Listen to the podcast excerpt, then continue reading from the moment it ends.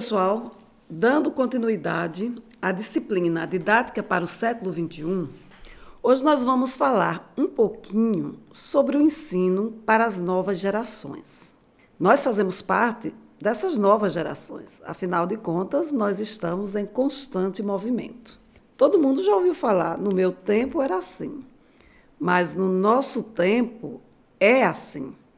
Então, é inegável que a educação passa por um processo, digamos assim, de metamorfose constante e que o papel do professor já não é mais o mesmo de tempos atrás. Mesmo observando é, processos idênticos, posturas idênticas, o papel mudou. Pequenos detalhes fazem essa diferença. E a partir disso, o ensino para as novas gerações exige muito também da administração de tempo, da administração de posturas, da administração de organização dos conteúdos, inclusive da administração escolar. É um conjunto, um conjunto de sistemas que estão intrinsecamente ligados, visando essa nova concepção de educação. Nova? Sim, nova Todos os dias, com todas as turmas, com todos os estudantes, nós temos posturas novas. Os sujeitos de ontem não são os sujeitos de hoje, por mais que a gente insista que são. E dentro dos sistemas de educação, sistema de, sistemas de aula, nós podemos perceber o quanto nós mudamos. Hoje, com o acesso às tecnologias da informação e da comunicação, ao assistirmos, por exemplo, a um programa, nós podemos, após o término deste programa, refletir sobre as informações postadas ali e nos tornarmos diferentes de alguma maneira e chegarmos às nossas salas de aula diferentes também. Então, essa mudança faz com que professores, estudantes, gestão pensem em estratégias viáveis para atrair o interesse dos velhos e dos novos estudantes pois eles dispõem de características distintas e, por mais estranho que pareça, eles sabem, e nós sabemos, onde nós queremos chegar. Ou pelo menos até esse momento nós temos certeza daquilo que queremos.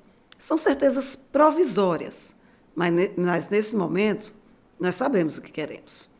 Daqui a pouco talvez isso tudo mude, é, tenha uma nova configuração, mas nesse momento nós sabemos. Então, partindo desse princípio, que tudo pode mudar e que essa metamorfose acontece em qualquer momento, nós podemos pensar em trabalhar com as gerações que vêm, nos preparar para isso, de forma efetiva. Então, vamos nos questionar a partir de alguns pontos. Primeiro, quem é essa nova geração de estudantes? Na verdade, quem somos nós? Que estamos aqui nos organizando, estudando, fazendo uma especialização, de modo que estamos buscando agregar conhecimentos novos àquilo que nós já sabemos. Quem imaginou há 20 anos que estaria estudando totalmente à distância, aqui no polo da cidade de Petrolina, no interior de Pernambuco, quando você está morando tão distante? Então, quem é essa geração de estudantes? Quem somos nós? A transformação digital é o grande patrocinador de tudo isso. É a forma mais nova que leva estudantes, é, batizada de certa forma como uma, gera, uma geração milenial, ou seja, que desenvolve comportamentos muito diferentes da juventude dos jovens do século passado, ou melhor, dos séculos passados. É, Criou-se um perfil muito singular de estudante, seja jovens, adultos, aposentados que voltam à escola, de crianças que estão hiperconectados e que costumam consumir inúmeras informações em tempo real. Sejam informações destinadas à escola, sejam informações destinadas a melhorar sua existência em algum ponto que esteja é, insatisfeito com aquilo que está vivendo. Então, essa transformação digital traz, não apenas para a escola, elementos que até então não havíamos pensado. Então, os estudantes, de modo geral, anseiam por mais autonomia, mais e maior autonomia, e não medem esforços para expressar sua opinião de alguma forma. Estamos vivenciando isso de maneira muito ampla atualmente. Afinal, essa geração cresceu num berço da computação e da expansão da internet. Há algo determinante para moldar atitudes. Então, há essa geração, dos, a geração do século XXI, principalmente a partir de 1999, começo dos anos 2000, a chamada geração que nativa tecnológica, ela tem esse anseio. Eu vou expressar minha opinião porque eu nasci no meio da informação. Os forasteiros, que de certa forma se adaptaram e chegam, que 20 anos depois talvez a gente já possa se, se tornar cidadão, não mais forasteiro desse universo tecnológico, nós também queremos expressar nossa opinião em cada um desses segmentos. Então, os estudantes que vêm compreendem o uso de ferramentas tecnológicas com muita facilidade e, desde pequeninos, têm a oportunidade de utilizar computadores e dispositivos móveis a seu favor, pelos seus interesses. Por saberem lidar com essas tecnologias de forma simples e objetiva, esses millennials ficam um passo à frente das gerações e tendem a resolver problemas com maior agilidade. Ou seja, nós estamos em um momento em que fazemos uma inversão histórica. Ao invés dos pais ajudarem os filhos, os filhos ajudam os pais. Há tempos atrás, o pai ensinava o filho como sobreviver em determinadas situações. Hoje, os filhos ajudam os pais a sobreviverem nesse mundo através das tecnologias. É uma inversão interessante. E esses são os estudantes que estão nas escolas ajudando os professores a sobreviverem diante da tecnologia. Dentre as principais características observadas desses novos estudantes, podemos identificar que eles têm uma responsabilidade social, se envolvem em causas, em ONGs, em situações até antes impensadas, que não havia é, também um compromisso com essas ações. O outro ponto é que tem ansiedade ao extremo tudo tem que ser muito rápido. O tempo espera, o tempo de esperar está muito relativizado. Há um desapego dos modos tradicionais. Então, se a gente observar as gerações passadas, por exemplo, em relação a conservar objetos, conservar tradições, as gerações de hoje têm um desafio é, de, de, dessa preservação, porque tem um desapego muito grande a tudo isso. E tem uma flexibilidade em ligar, em lidar com vários assuntos ao mesmo tempo. Ou seja, tem responsabilidade social, no entanto, é ansioso ao extremo, desapega muito fácil das tradições, no entanto, resolve várias coisas ao mesmo tempo. Mesmo que você observe um estudante com um dispositivo móvel, ele não está apenas em uma página, geralmente ele está fazendo duas ou três coisas ao mesmo tempo. Uma outra situação seria quais os principais desafios enfrentados por exemplo, pelos gestores e professores na escola atualmente. Então, se a gente considerar a personalidade ativa dos nossos estudantes, a gestão, juntamente com os professores, precisa dar conta um, do, do recado e oferecer soluções que supram essas necessidades, apresentada por essas gerações. Então, por exemplo, qual o sentido do castigo hoje? Aquele castigo tradicional. A suspensão de aulas. Então, eu vou suspender você três dias de aula, que era, que era uma situação bem tradicional. Qual o sentido disso hoje?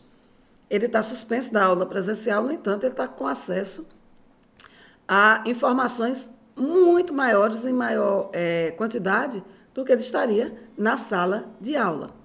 Com isso, novas competências do professor são exigidas, pois não bastará apenas ter um amplo conhecimento de disciplinas mas apresentar aptidão para lidar com a evolução tecnológica e com posturas mais tradicionais. Então, o objetivo da educação básica nos tempos atuais é dar liberdade à criança. Pensem na palavra liberdade.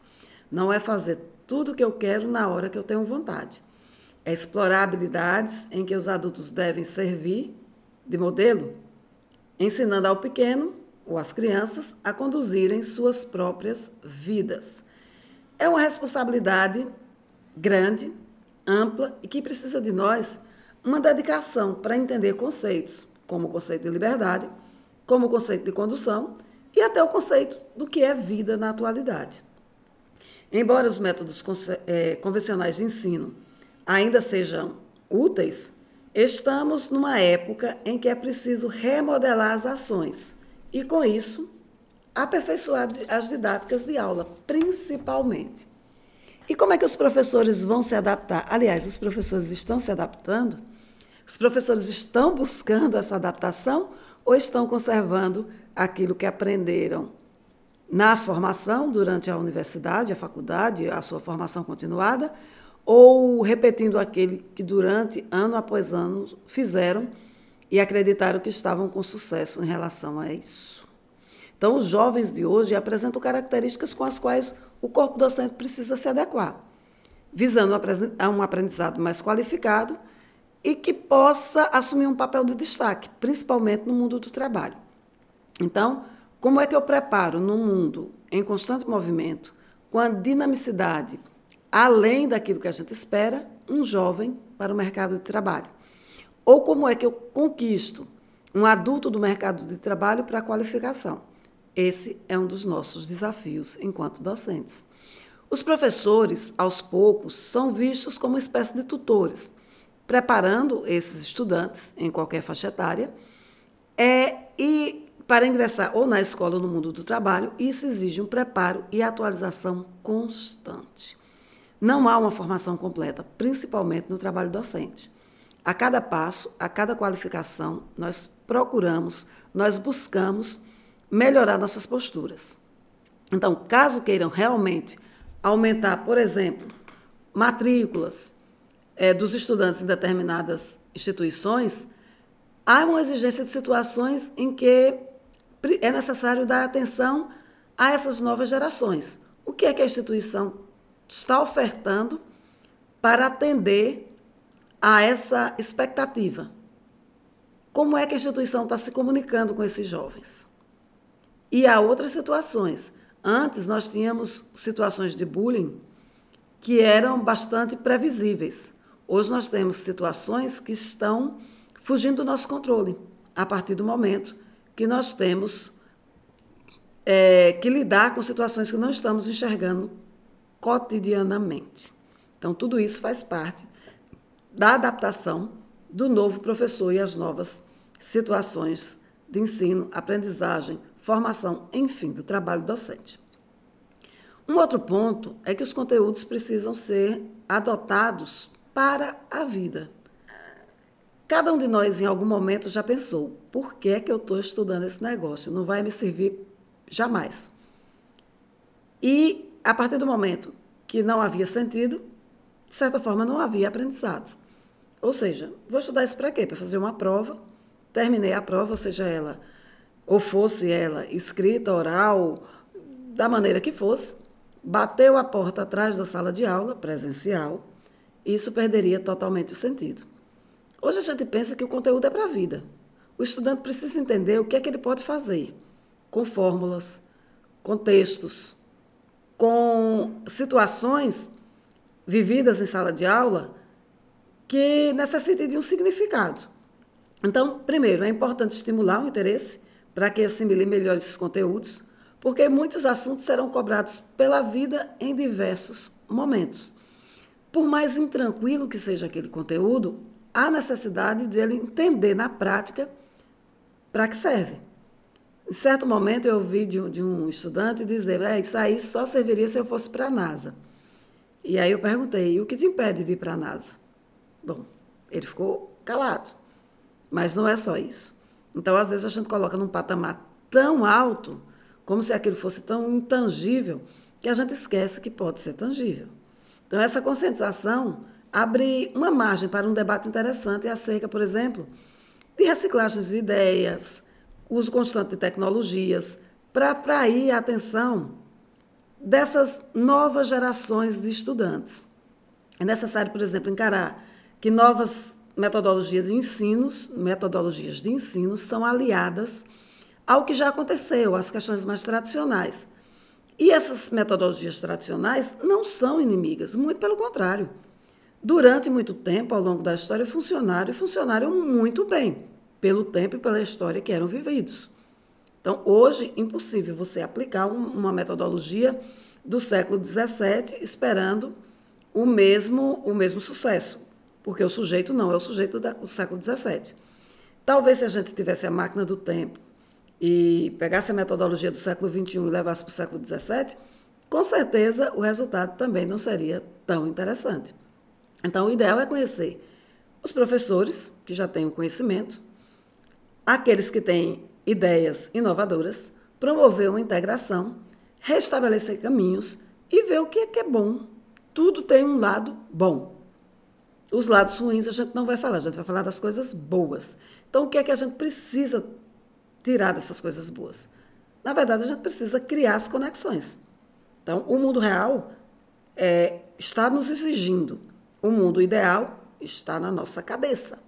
Então, quando eu penso nesse mundo real, eu penso numa maneira de dar significado, de deixar a didática mais fluida. É, o conteúdo precisa ser consistente, a escola precisa é, absorver o que é essa tecnologia, essas tecnologias da informação e da comunicação que estão chegando. Os estudantes precisam entender o papel da escola, porque até então, para muitos, é só um instrumento de tortura e nada mais. Precisam entender que é um ambiente agradável e que a gente precisa observar que nós temos a função e a missão de oferecer alternativas. Quem escolheu o trabalho docente escolheu uma, uma profissão, uma missão, uma função que requer a observação dos fatos todos os dias. A observação do desempenho, tanto seu como dos estudantes, todos os dias. E aí nós vamos andando, percebendo o comportamento dessa geração, vamos falar da geração do século XXI, o quanto é relevante pensar em alternativas, o quanto é, é importante envolver os estudantes. E aí, alguns pontos são interessantes. Por exemplo, aulas interativas, o ensino de programação e, principalmente, trabalho com a interdisciplinaridade. Então, o que é uma aula interativa? A aula interativa é aquela que a gente consegue que o estudante participe junto conosco que o docente, que o professor, não tenha medo de trocar informações com o estudante. Muitas vezes, o estudante é, faz uma pesquisazinha rápida num, buscador, no Google, por exemplo, e o professor tem aquilo como uma afronta e não como um desafio para responder junto.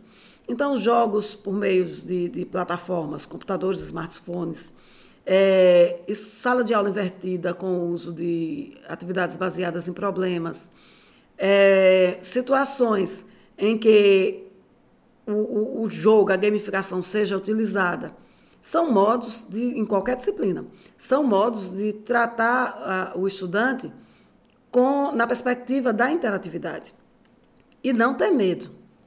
Então, ah, eu, o, o estudante trouxe uma questão em que eu não sei responder. Então, busca com ele. Para muitos, isso ainda é uma afronta. Eu tenho que saber tudo porque eu sou professor.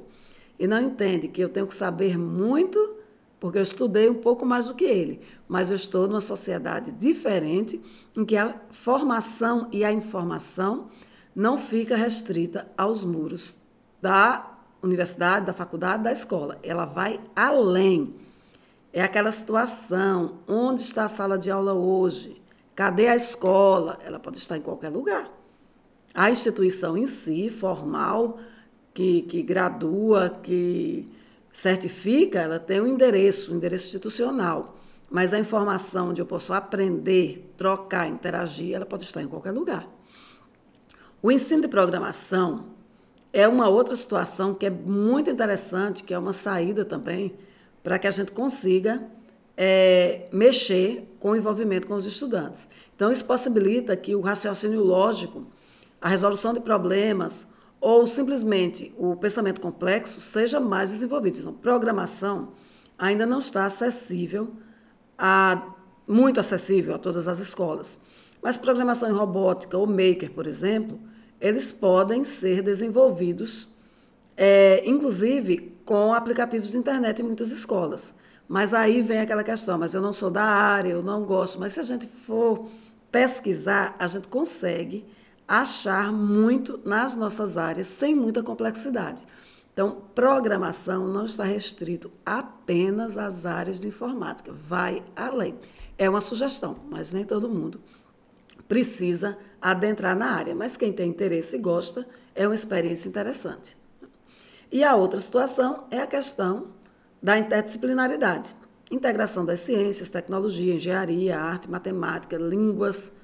Isso é muito interessante. Então, hoje, a interdisciplinaridade é manipulada, vamos dizer assim, organizada pelas linguagens, aquilo que atrai.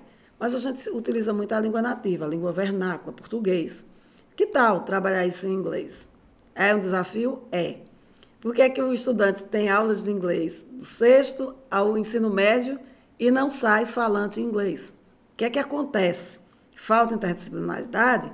Ou o que é que está acontecendo com esse estudante? O que foi que aconteceu que ele não aprendeu? Seis anos, sete anos depois, ele não aprendeu inglês. O que foi que aconteceu? Então, essa é uma, uma questão que, que muitos colegas colocam e que aí muitos colocam a interdisciplinaridade como seria um fator preponderante para que essas questões fossem resolvidas. Então, ele passou oito anos com matemática e ainda tem dificuldade em matemática. Ele passou oito anos estudando língua portuguesa, ele fala português, ele escuta em português e, no entanto, ele ainda é reprovado numa prova, vamos dizer assim, numa avaliação de português. Ele passa um tempo estudando química, três anos estudando química, mas não consegue os conceitos de química. Então, o que é está faltando aí? São muitas situações para que possamos pensar se a integração entre as ciências não seria uma saída. Não estou dizendo que é, estou dizendo que pode ser. E pode também não ser, depende da, estrutura de cada um e do experimento. Então, trata-se basicamente de usar a parte teórica e aplicá-la nos cotidianos, que permite desenvolver uma parte cognitiva, melhorar o comportamento socioemocional e executar algumas tarefas que ensinam principalmente o valor do trabalho em equipe. Aprender sozinho é muito complicado. Aprender na troca é mais fácil. Desses conceitos de interdisciplinaridade, multidisciplinaridade, pluridisciplinaridade nos ajudam a integrar esses conhecimentos. E é importante que possamos entender que o ensino para as novas gerações precisa ser adequado à tecnologia. Né? Existe uma, uma, uma situação né, bem engraçada que as pessoas chamam de tecnosfera. Existe a biosfera, a atmosfera e a tecnosfera. Então, vamos vivê-la em plenitude para que possamos contar com o conhecimento que está sendo disponibilizado para nós, todos nós, para que possamos remodelar métodos, trazer uma escola mais real e palpável para principalmente crianças e adolescentes. E assim, a didática para a escola do século XXI não é tão fácil, mas também não é tão difícil.